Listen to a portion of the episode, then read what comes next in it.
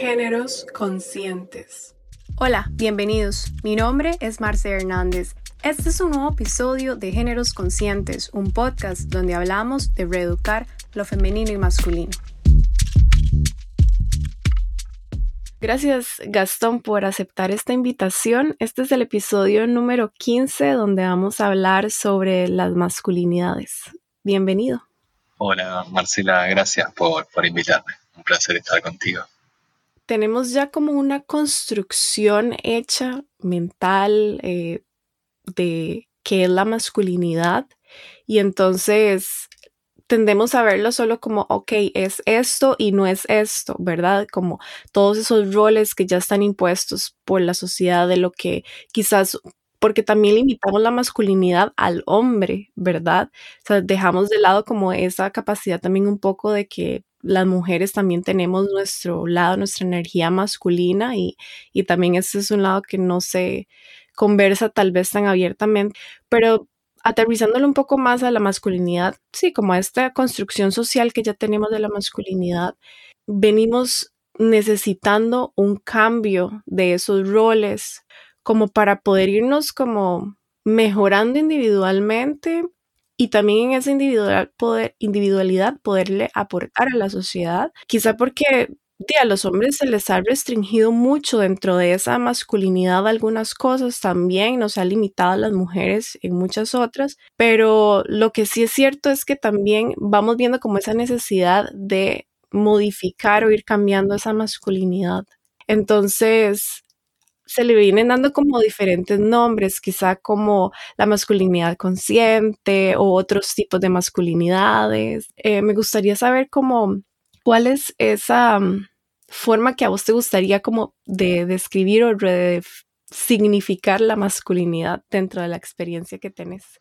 Coincido con vos en lo que decís en cuanto a que es una construcción social que viene dada desde hace muchísimos años, miles de años, y entiendo que responde a un sistema de organización funcional hacia eh, ciertos cánones de poder. ¿A qué me refiero con esto?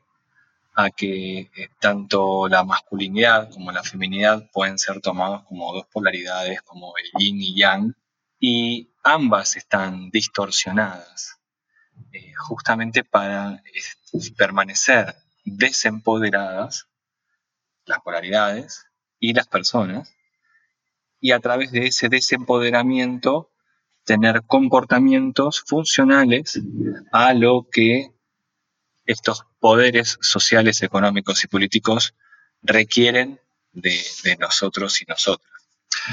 Entonces, yéndonos al origen del patriarcado, si, queremos, eh, hacia unos 4.000 años hacia atrás, se empezaron a, crear modelos de personas estructuradas de tal manera que eran soldados o esclavos, en el caso de los hombres.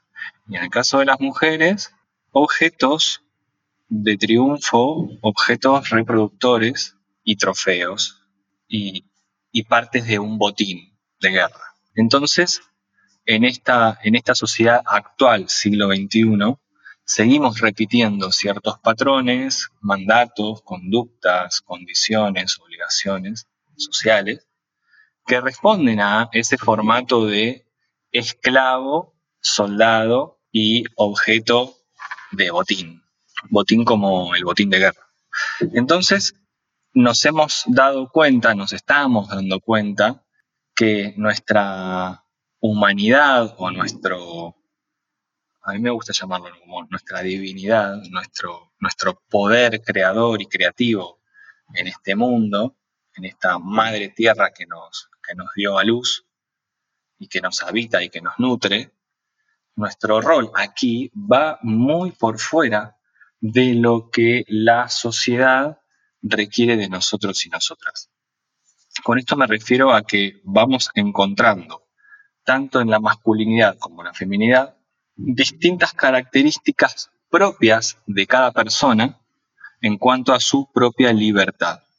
Y que un hombre que puede expresar su forma de ser más natural en cuanto a poder llorar, poder pedir ayuda, poder sentir miedo, debilidad, poder no saber todo, que esto va por fuera de los cánones de la masculinidad, así como nos fuera enseñada, a que la masculinidad como tal es, es un rol del masculino todopoderoso, proveedor, indudable, fuerte, insensible, insensato incluso, una figura de héroe inconcluso.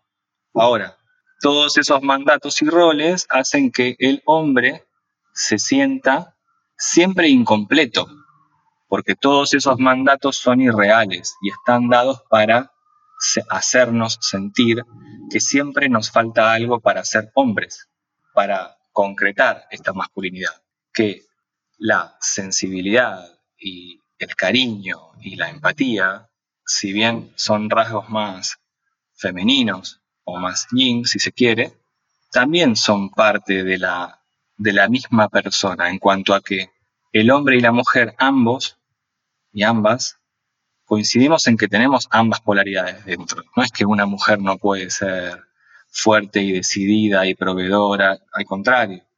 Cuando la mujer empezó a darse cuenta que estaba recluida a una desviación de su persona para ser funcional a una familia y dejó de ser de ese hombre que encabezaba la familia, por así decirlo, cuando se dio cuenta, che, mirá, yo puedo salir a trabajar, yo puedo votar, yo, yo tengo voz. Está pasando algo similar con los hombres, donde estamos descubriendo que no somos superhéroes y tampoco queremos serlo. Y encontramos que que por más que nos hayan enseñado a que los hombres no lloran, nos damos cuenta que también lloramos. Y que llorar es una, una manera muy hermosa de poder expresar algo que está sucediendo ahí por dentro.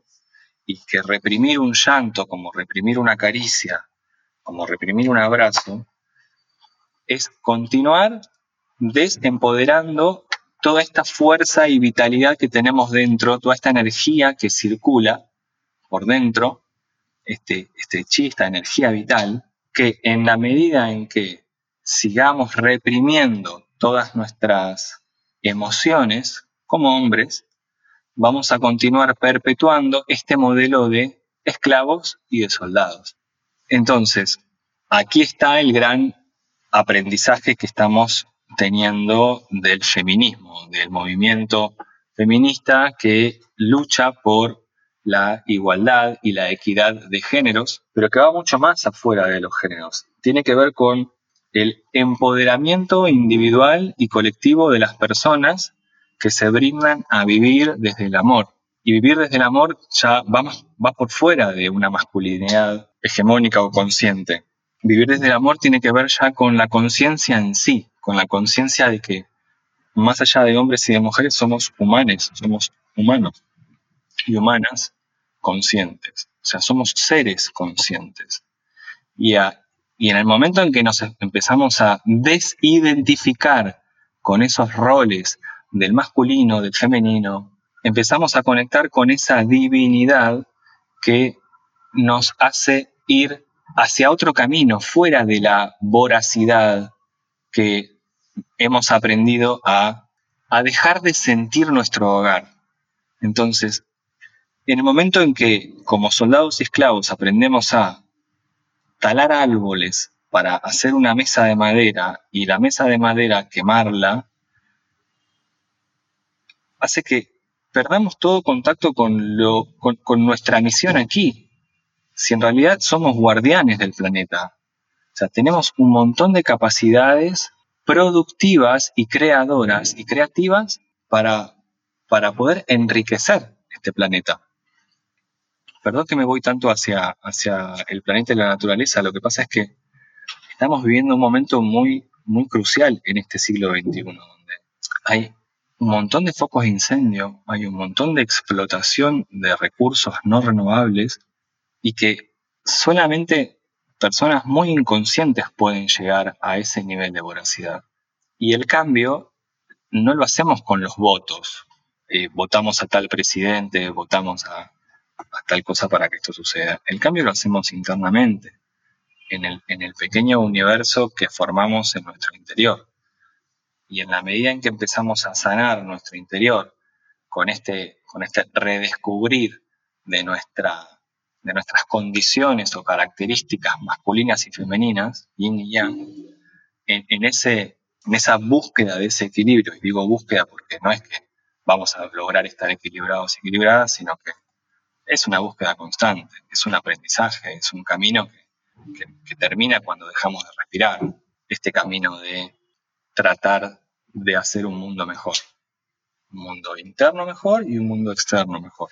Entonces, me voy un poco por las ramas, pero creo que se entiende el concepto de que la masculinidad, tal como la veo yo, en realidad tiene que ver con poder descubrir por fuera del concepto de masculinidad qué características tengo yo como individuo, tienes tú, Marcela, y tienen todas las personas que nos están escuchando.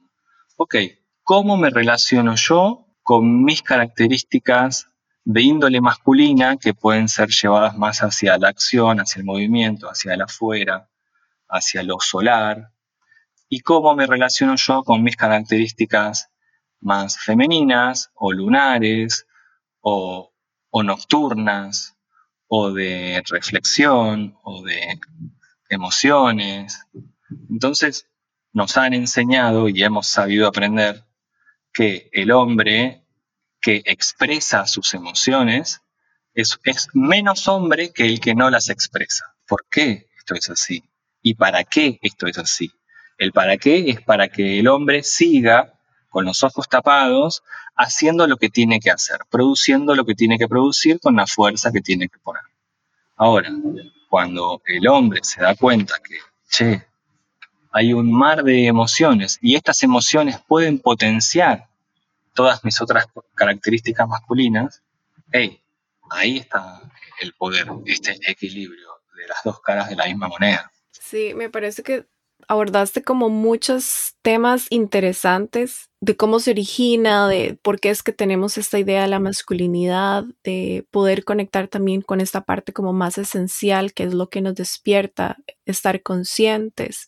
Siento que una de las cosas en este cambio que, que mencionas, que es quizás un poco más, como que genera un poco más de restricción es a la hora de cuando una persona, independiente del género, pero cuando una persona está intentando cambiar y se enfrenta quizás a una masa o a un grupo de personas y quizás ya un chiste deja de ser gracioso porque ya esa persona está consciente de quizá de la agresión que, que, conlleva este chiste o comentarios y dependiendo muchas veces del contexto en el, que, en el que surja va a tener una respuesta del exterior de una manera diferente. Entonces, por ejemplo, que si está con unos amigos y estos amigos hacen un chiste y él expresa que quizás ese chiste ya no es gracioso y tal vez trata como de en su manera de hacerlos ver eh, su punto de vista y por qué ya no es gracioso, se puede enfrentar a burla o a, que sí, se rían de él o quizá también en un ámbito laboral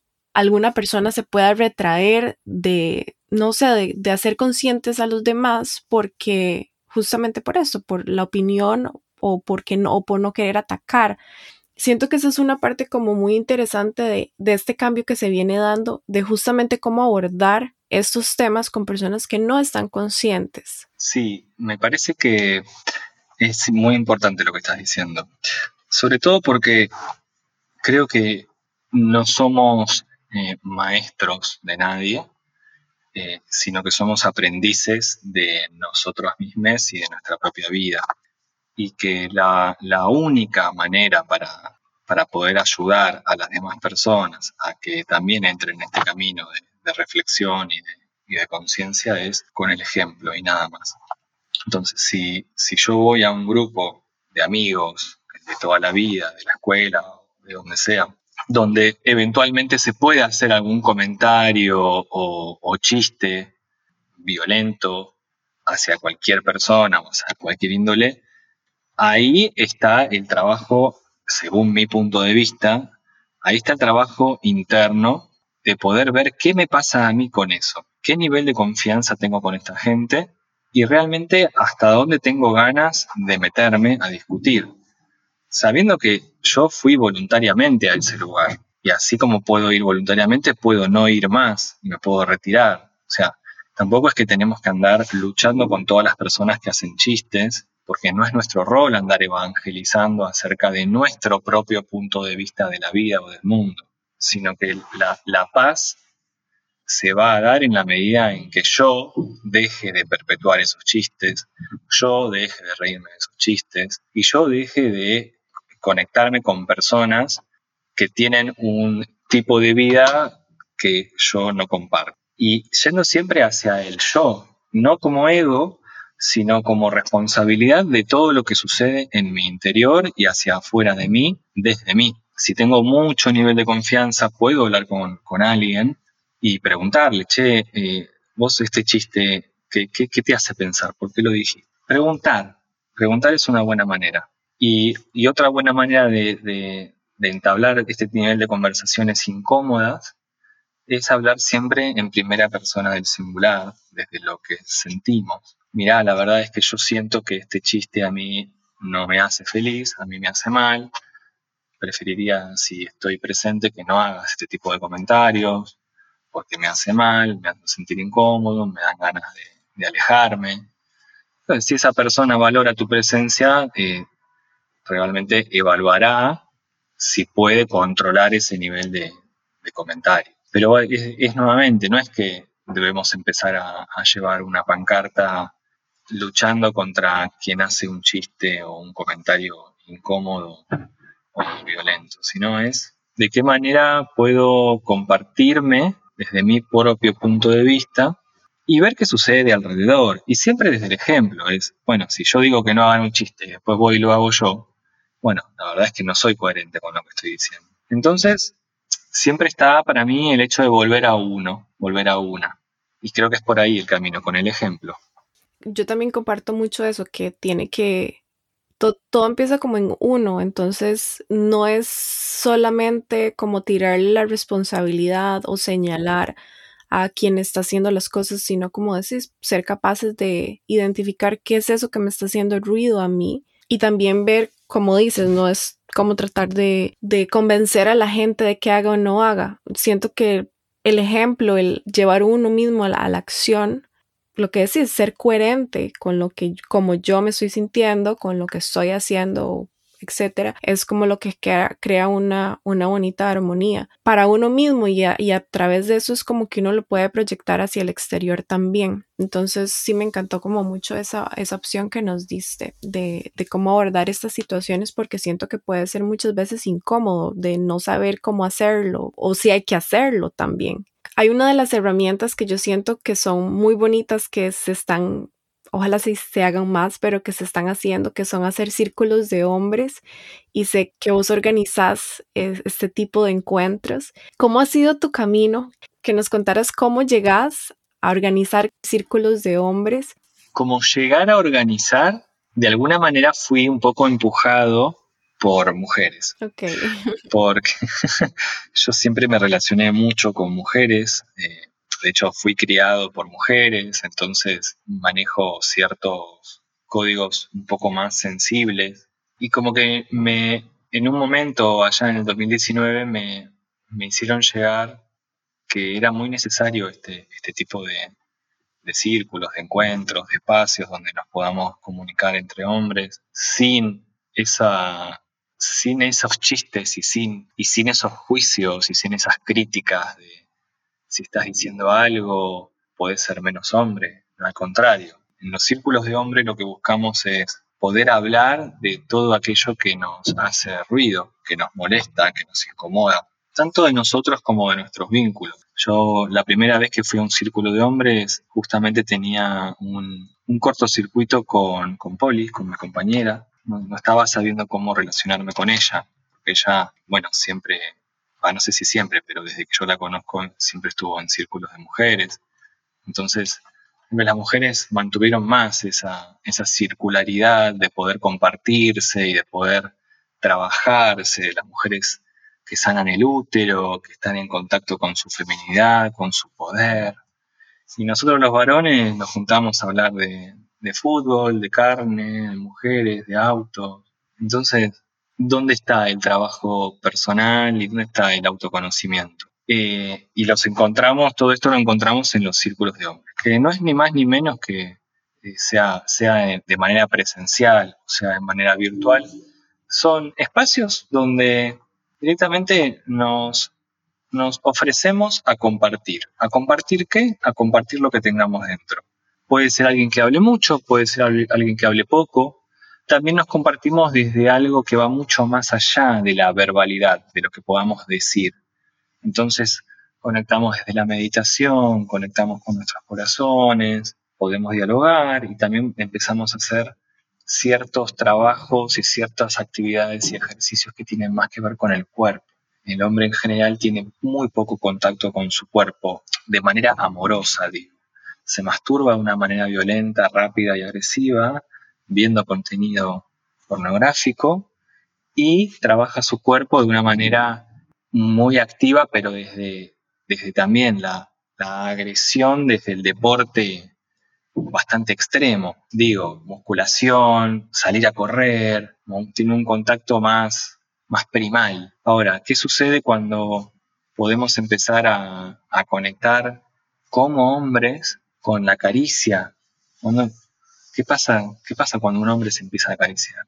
¿Qué pasa cuando un hombre empieza a, conectar con ciertas memorias, se conecta con la vergüenza y, se permite llorar? ¿Qué pasa cuando un hombre le empieza a quiebra la voz y contagia a otro hombre con el llanto y empezamos a, potenciarnos desde ese lado más, más sensible y, empezamos a abrazarnos, pero no con, con las palmaditas en la espalda, sino que es un abrazo con todo el cuerpo, un abrazo sostenido, un abrazo que habilita un sostén.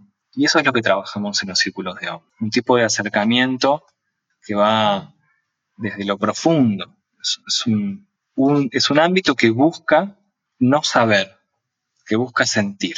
Entonces nos compartimos nuestras inquietudes, no lo que sabemos hacer ni a qué nos dedicamos, yo soy abogado, yo soy... No, a nadie le importa. De hecho, el, que va al círculo de lo único que no habla es de a qué se dedica, salvo que tenga que ver con algún conflicto que tenga. Vamos desde, somos hombres que estamos en un espacio queriendo hacer algo por dentro sin buscar tampoco una sanación o una solución. Es entrar en contacto con algo que me hace ruido. Y te digo, a los círculos van, mira, el otro día hicimos uno, eh, hace 15 días, un domingo, y llegó un, un varón de 16 años. 16 años. Y había otro de 62. Entonces me, razón, me resultó súper asombroso cómo está esa distancia generacional, pero había una, una conexión muy profunda porque eran las mismas inquietudes. Va más allá de que el más grande tiene más experiencia. Hay que ver más experiencia en qué. Si en repetir los patrones o más experiencia en poder sentir, en poder ver por dónde pasa la, la, la vida qué bonito que se generen estos espacios de verdad, porque creo que es ese tema que tocabas antes de que las mujeres tenemos muchos, mucho más tiempo de estar acostumbradas a, por lo menos las que no participan, por lo menos escuchar de que hay círculos de mujeres, ¿verdad? O sea, como que son más populares, por decirlo de alguna manera. Y entonces quizá puede haber como una sensación de que las mujeres nos hemos trabajado más, ¿verdad? Y que quizá como que por eso también un poco la sociedad se ha viendo forzada de que hayan ese tipo de cambios de masculinidad, de poder vernos eh, de diferente manera, poder vernos, ser capaces de, de entender que podemos cambiar y que ese cambio nos puede generar mucho bienestar que creo que eso es mucho lo que sucede, la magia que sucede en los círculos, ¿verdad? Como decís, llega uno y se quita como ese disfraz o esa máscara de esto es lo que soy, esto es lo que hago, ¿verdad? Porque muchas veces eso es lo que nos ayuda como a cubrirnos. Y entonces donde encontramos espacios donde simplemente podemos llegar a ser quienes somos, ¿verdad? Sin, sin etiquetas y sin nada, resulta muy sanador me pregunto si, si, no sé si te pasa, cómo se vive la resistencia o cuáles son como las dudas antes de que la gente o las personas entren a participar. No sé, como que si te preguntan de que si es solo de gays, pregunto porque eh, son cosas que he escuchado, ¿verdad?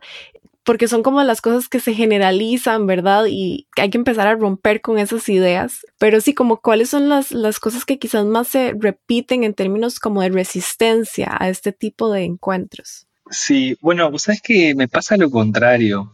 Los chicos eh, gays me, me, llaman y me dicen, che, soy gay, ¿puedo participar? Yo, sí, claro. si no por ser gay sos menos hombre, y eso es lo que nos han estado inculcando. Entonces, sí, yo abro el espacio para, para chicos trans y para chicos de cualquier orientación sexual, de cualquier preferencia. Eh, mientras nos sintamos hombres, bueno, adelante. La idea es poder compartir y poder crear algo, co-crear algo valioso donde podamos aprender entre todos. Bueno, por un lado está la resistencia de que si es gratis el círculo, se anotan muchos, pero vienen pocos. O sea, la resistencia es de, uy, no, tengo que entrar acá, que me ha pasado, ¿eh? Yo me, he anotado a otros talleres y Sí, me ha pasado. La verdad que en este momento no estoy para incomodarme. Entonces me quedo afuera. Tenía ganas, ¿eh? me había notado, pero me quedo afuera porque en este momento no es un buen momento. Y así se perpetúa eso, no es un buen momento. ¿Qué ahora, ¿qué pasa? Cuando el taller es pago y hay un, un arancel, un intercambio económico, ya hay un ancla. Che, ya pagué por esto, voy a ver qué es me traigo con mi incomodidad, con mi molestia, con cero ganas, con mi cansancio, con mi dolor, pero voy. Voy porque ya lo pagué. Entonces, traigo esto porque qué loco que es que el dinero en este caso es un empuje más grande que la propia voluntad de cambiar o de ver qué hay adentro. Porque por otro lado también está eso de, tengo que ir ahí para pasarla mal y ahí ya estamos sentenciando que la vamos a pasar mal, como si conocerse o como si hablar o, tratar temas como el dolor, la incertidumbre, los miedos, la incomodidad, la tristeza. La verdad es que huimos de esto. Venimos huyendo de esto porque nos duele algo, nos tomamos una pastilla para el dolor, no podemos dormir, un somnífero, no podemos despertarnos, tomamos café.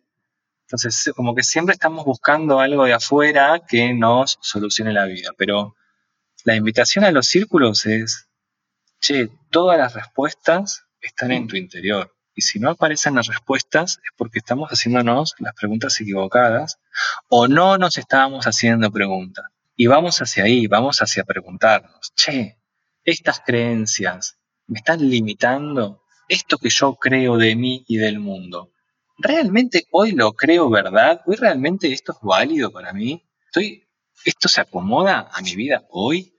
Porque también estamos muy, muy atados al pasado, a lo que nos enseñaron y fuimos aprendiendo. de, Che, ¿realmente eh, lavar los platos es una tarea femenina de la mujer? ¿Realmente aparecen los calzones en, en mi cajón mágicamente limpios y doblados? ¿Qué sucede en el medio? Entonces, con esa serie de reflexiones que, no, que en la medida en que empecemos a preguntarnos, vamos a generar un cambio hacia afuera, es también perder una serie de privilegios que tenemos ya solamente por haber nacido con pene. Entonces, naces con pene, ya sabes que tenés una estructura patriarcal de 4.000 años de antigüedad que está a tu favor y que va a ser mucho más fácil conseguir un empleo, va a ser mucho más fácil conseguir un ascenso a un puesto jerárquico, va a ser mucho más sencillo ponerte la ropa que vos quieras, eh, nadie te va a tratar de violar, ni de tocar el culo en la calle, ni en el subte, ni en el, autobús. O sea, hay un montón de privilegios, vas a poder usar eh, las axilas con pelo sin que nadie te critique ni te diga, ay, qué asco, ¿cómo vas a hacer eso? Entonces, puedes usar la panza de, de 100, 100 centímetros de diámetro y no pasa nada. Es más, vas a ser un gordito gracioso en cambio, la mujer es, no, desagradable, ¿cómo va a ser así? Come menos, cerra la boca. Entonces, che, hay un montón de, creencias que, realmente hacen daño. Y los círculos apuntan a ese lado. Che, vamos a, vamos a ser un poquito más cariñosos con la vida. Más sanos. más sanos en todo lo que entra y en todo lo que sale de nosotros. Lo que decimos, lo que hacemos. Cuando le digo a un hombre, bueno, ¿y vos qué sentís? Bueno, yo pienso que, no, no, ¿qué sentís? No, ¿qué pensás? El hombre piensa, piensa, como si fuera un pensamiento rumiante que está todo el tiempo, pero hey, las respuestas no están en la cabeza, están en el corazón, están en lo que sentís, está la corazonada, eh, está la intuición, que del lado femenino está mucho más desarrollado. Entonces, en la medida en que podamos tomar esa humildad de no saber, ahí podremos descubrir lo que sí queremos saber. Creo que eso es súper clave lo que acabas de decir, de conectar con lo que no sabemos para poder hacer el espacio, porque ya todo lo que sabemos nos funciona o nos limita eh, de cierta forma en nuestras vidas, pero justamente conectar con lo que no sabemos, con eso nuevo, yo creo que eso es realmente lo que es clave para poder, sí, abrirnos al cambio. ¿Cuál fue como tu percepción o qué fue lo que sentiste después de tu primer círculo de hombres? Bueno, mi primer círculo de hombres eh, fue muy mágico porque me encontré en, en silencio. Llegué a un lugar lleno de hombres y ninguno hablaba. Y habían algunos con con los pies en una pared arriba, o sea, puesto boca arriba, pero con los pies arriba, otro estirando, otro sentado, otro con los ojos cerrados. Yo decía, wow, qué tranquilidad que hay acá. Por lo general, cuando iba a un grupo de hombres, estaban todos haciéndose chistes, hablando de esto, mostrándose cosas. Digo, wow, acá hay algo realmente. Y mi sensación fue esa, ese sostén. ¿Qué pasa cuando dejo de sentir que tengo que estar sosteniendo constantemente y me permito ser sostenido en alguno de mis procesos por otro hombre. wow, por otro hombre que encima probablemente ni lo conozca. Entonces, wow, hay mucho amor acá de alguien que no conozco para apoyarme y sostenerme en algo que ni sabe de qué se trata eso me cambió mucho la cabeza, decir, ok, puedo entrar en contacto desde este lado, puedo tocar a otro hombre sin que haya una intención sexual y que eso me dé miedo porque voy a ser menos hombre por, por ser gay. Entonces, hay un montón de estructuras que se empiezan a derribar cuando empezamos a tomar contacto con la realidad, con lo que es. Che, mira, yo lo único que quiero acá es hacer mi tarea de venir y de sostener, de hablar de lo que me pasa, de mirarnos a los ojos y verme reflejado en tu ojo. Y, es así, la verdad es que se utiliza mucho la teoría del espejo, donde yo me veo reflejado en cada uno de los que dicen. Y eso me permite también entrar en contacto conmigo mismo de lo que acaban de decir. Entonces, wow, sucede mucho.